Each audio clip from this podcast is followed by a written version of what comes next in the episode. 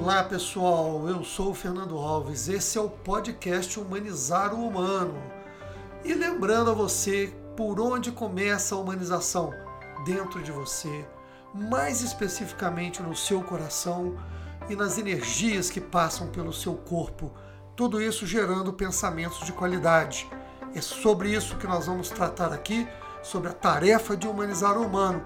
Dessa vez, contando com sua efetiva participação com a escuta que muda o seu interior e que traduz para o seu dia a dia uma vida mais humana.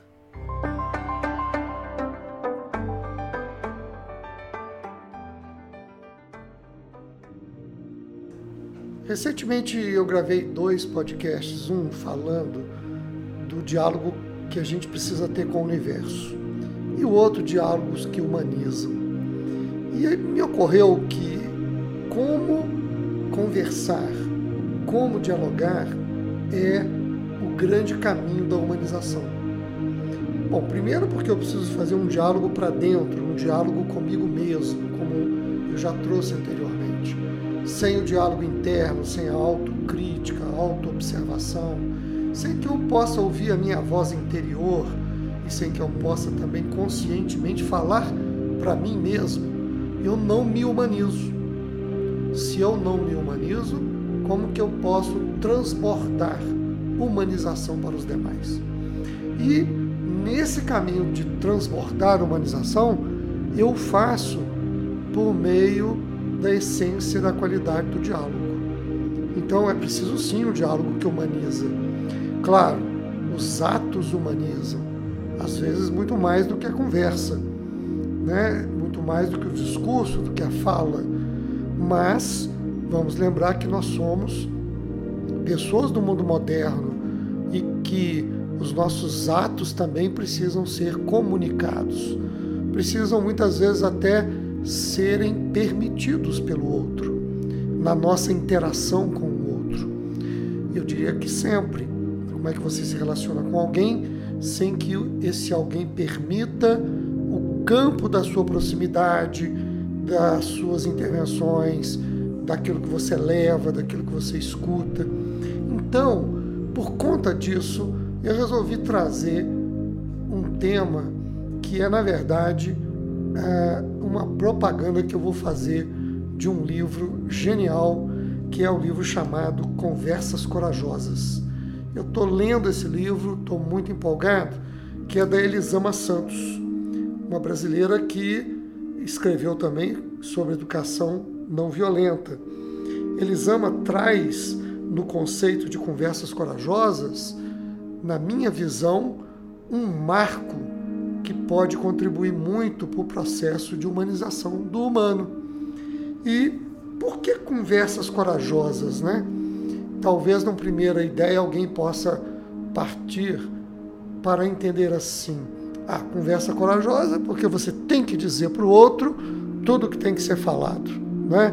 E não é bem por aí, porque às vezes o que você pensa que tem que dizer para o outro pode ser apenas uma manifestação é, agressiva de uma sombra sua, pode ser apenas uma manifestação dura de um sentimento que é muito mais de você com a sua história de vida do que aquilo que o outro está vivendo, passando. Então é preciso todo um cuidado de entender na conversa corajosa o que é que realmente nós precisamos identificar como corajoso. E é esse o ponto que me parece o mais relevante desse livro incrível que a Elisama Santos escreve e que ela coloca uma espécie de subtítulo assim: como estabelecer limites, lidar com temas difíceis e melhorar os relacionamentos através da comunicação não violenta.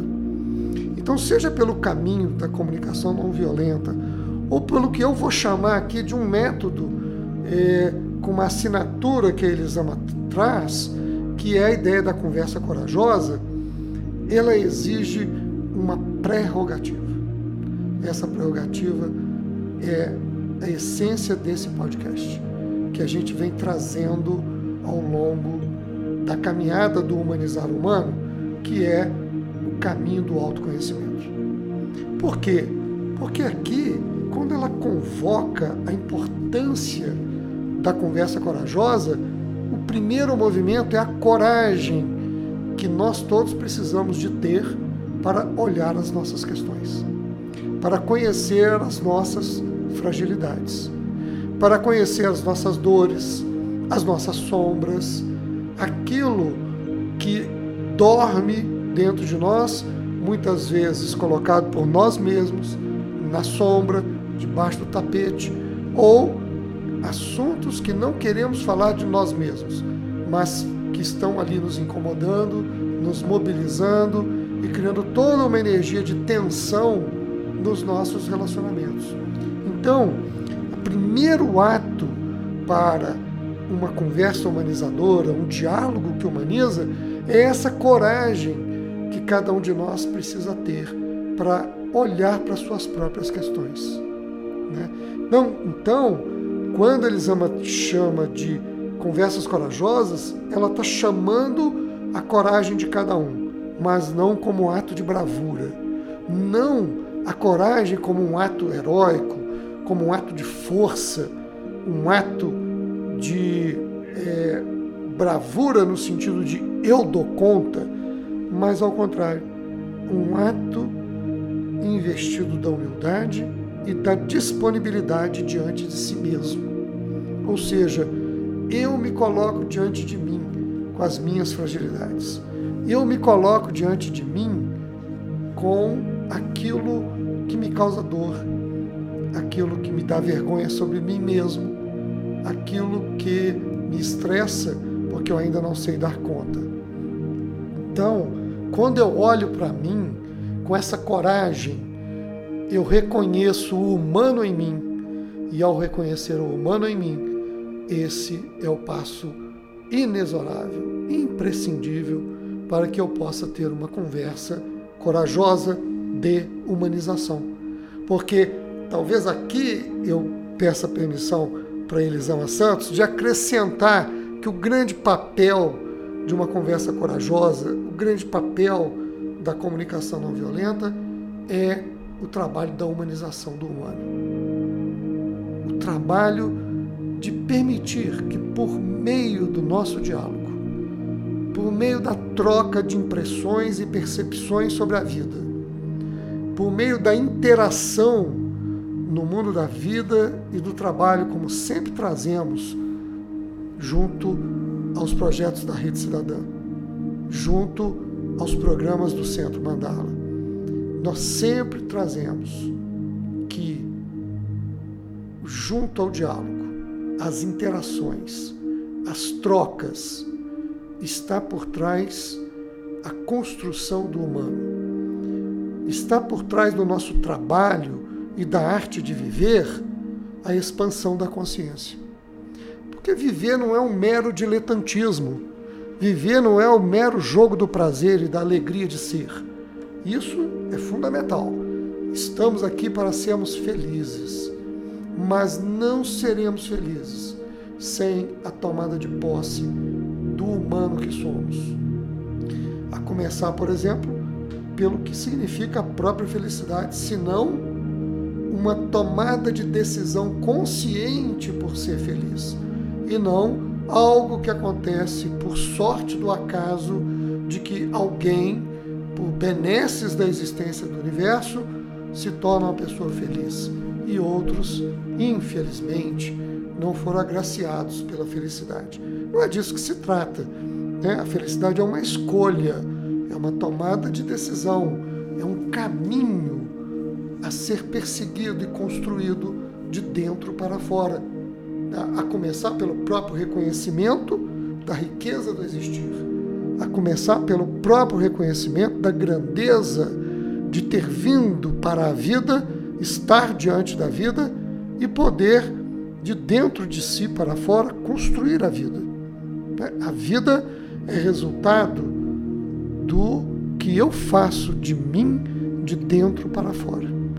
E por isso as minhas escolhas são tão fundamentais. As escolhas do que eu sou, as escolhas dos meus atos, as escolhas dos meus pensamentos. E como estamos falando de conversas corajosas, a escolha do que eu coloco para a conversa.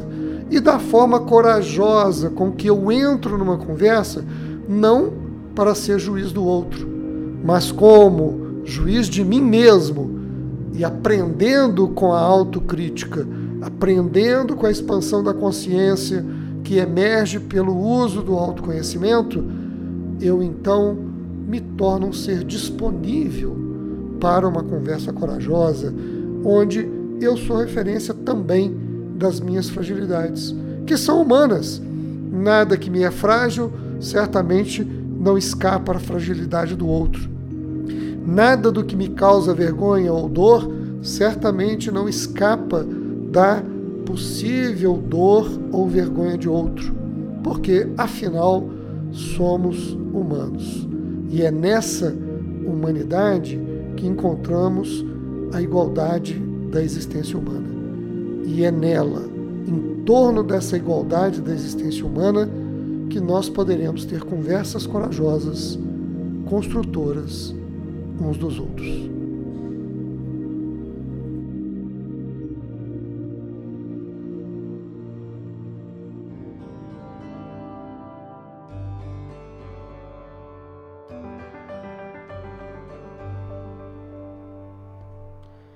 Eu quero agradecer a você por participar desse podcast. Quero ouvir suas opiniões, críticas e aquilo que esse programa possa ter representado para o seu dia. Quero muito encontrar você no trabalho gratificante de humanizar o humano, esse caminho para sermos de fato divinos na arte de viver. Deixe a sua curtida, seus comentários, se tiver dúvidas, vamos juntos refletir para construir essa caminhada. Aguardo você nos nossos próximos programas, encontros e nos workshops que fazemos. E deixo aqui o meu mais afetuoso abraço para você.